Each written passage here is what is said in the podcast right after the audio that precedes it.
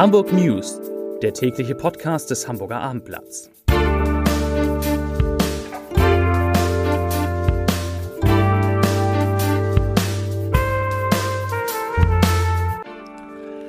Herzlich willkommen. Mein Name ist Lars Heider und heute geht es um einen Prozess gegen Fußballprofi Beccari Jatta vom HSV. Weitere Themen. Bändchen sollen 2G-Kontrollen in der Hamburger Innenstadt erleichtern. Harry Potter wird in Hamburg gefeiert und das erste Buch über den neuen Kanzler ist da. Wirklich wahr. Zunächst aber wie immer die Top 3, die drei meistgelesenen Themen und Texte auf abendblatt.de. Auf Platz 3 3G im HVV. Bei Regelverstößen wird es sehr teuer. Auf Platz 2 schnellere 2G-Kontrollen. Hamburg City testet neues Konzept. Und auf Platz 1 Staatsanwaltschaft erhebt Anklage. Jatta Anwalt äußert sich. Das waren die Top 3 auf abendblatt.de. Fußballprofi Bakary Yatta muss vor Gericht. Die Staatsanwaltschaft hat gegen den HSV-Spieler Anklage erhoben. Nach Auffassung der Ermittler handelt es sich bei ihm tatsächlich um den zweieinhalb Jahre älteren Bakary Duffy. Dem Gambia werden Vergehen gegen das Aufenthaltsgesetz in vier Fällen sowie in einem Fall mittelbare Falschbeurkundung vorgeworfen. Jatta ist demnach im Sommer 2015 als Flüchtling ohne Pass und Aufenthaltstitel über Italien nach Deutschland gereist. In Bremen habe er sich als Beccari Jatta, geboren am 6. Juni 1998, ausgegeben. Minderjährigkeit galt als Abschiebehindernis und gilt es bis heute. Laut Staatsanwaltschaft handelt es sich bei Jatta jedoch um Beccari Duffy, geboren am 6. November 1995. Unter diesem Namen spielte ein Gambier bei verschiedenen afrikanischen Vereinen als Fußballprofi. Zu Corona. Die 7-Tage-Inzidenz bei den Neuinfektionen in Hamburg ist wieder gestiegen. Die Gesundheitsbehörde gab die Zahl heute mit 245,5 an. Am Sonntag hatte der Wert bei 237,5 gelegen, vor einer Woche bei 233,7. Die bundesweite 7-Tage-Inzidenz zum Vergleich liegt jetzt bei 441,9. Heute am Montag kamen 420 neue Corona-Infektionen dazu. Das sind zwar 151 Fälle weniger als am Sonntag, aber auch leider 151 Fälle mehr als vor einer Woche. In Hamburgs Krankenhäusern müssen aktuell 70 Menschen mit Covid-19 auf einer Intensivstation behandelt werden. Corona ist offenbar auch ein Beschäftigungsprogramm für die Gerichte. Rechtsstreitigkeiten um Maskenpflicht, Tanzverbot auf Hochzeit oder das 2G-Modell haben Hamburgs Gerichten nämlich viel Arbeit bereitet. Im Zusammenhang mit der Pandemie gibt es aktuell beim Verwaltungsgericht fünf offene Eil- und 100 offene Klageverfahren.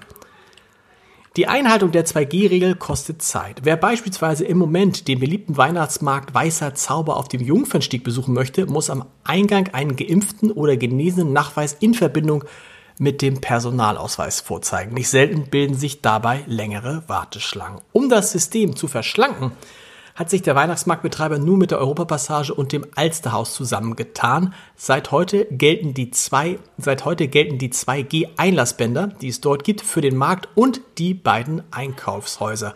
Dazu sagt Helmut Schulze, der Veranstalter des Weihnachtsmarkts am Jungfernstieg, ich zitiere, wir haben uns überlegt, wie wir die Zahl der Kontrollen in der Hamburger Innenstadt verringern können, ohne die Sicherheit unserer Besucherinnen und Besucher zu gefährden.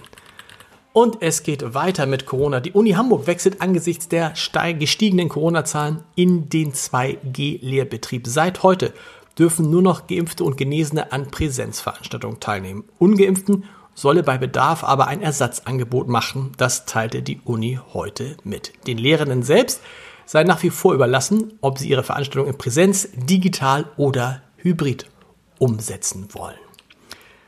Was für eine Premiere im Meertheater. Im vierten Anlauf und unter strengen Corona-Regeln konnte endlich Harry Potter und das verwunschene Kind an den Start gehen. Meertheater beschreibt dabei das zweiteilige, fast sechs Stunden dauernde Bühnenepos sehr gut. Denn eigentlich ist es mehr Live-Kino mit spektakulären Effekten, magischen Ideen und einer Bühne voller Überraschungen packt die Inszenierung auch Menschen, die zuvor nicht als Harry Potter-Fans galten. Das schreiben zumindest die Kritiker des Hamburger Abendblatts. Und beim Abendblatt haben wir einen Grund zur Freude.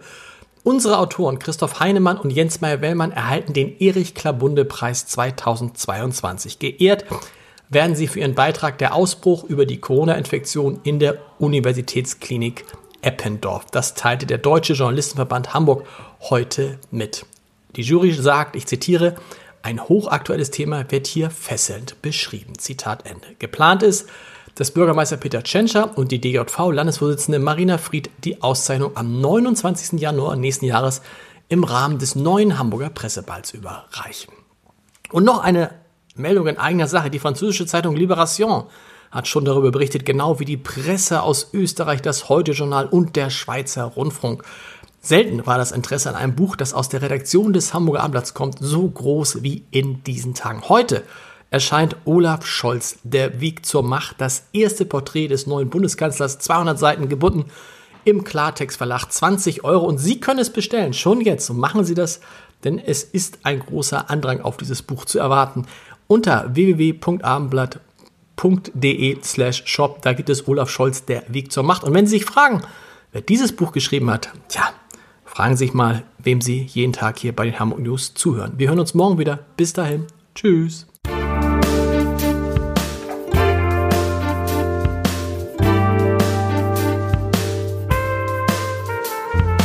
Weitere Podcasts vom Hamburger Abendblatt finden Sie auf abendblatt.de slash podcast.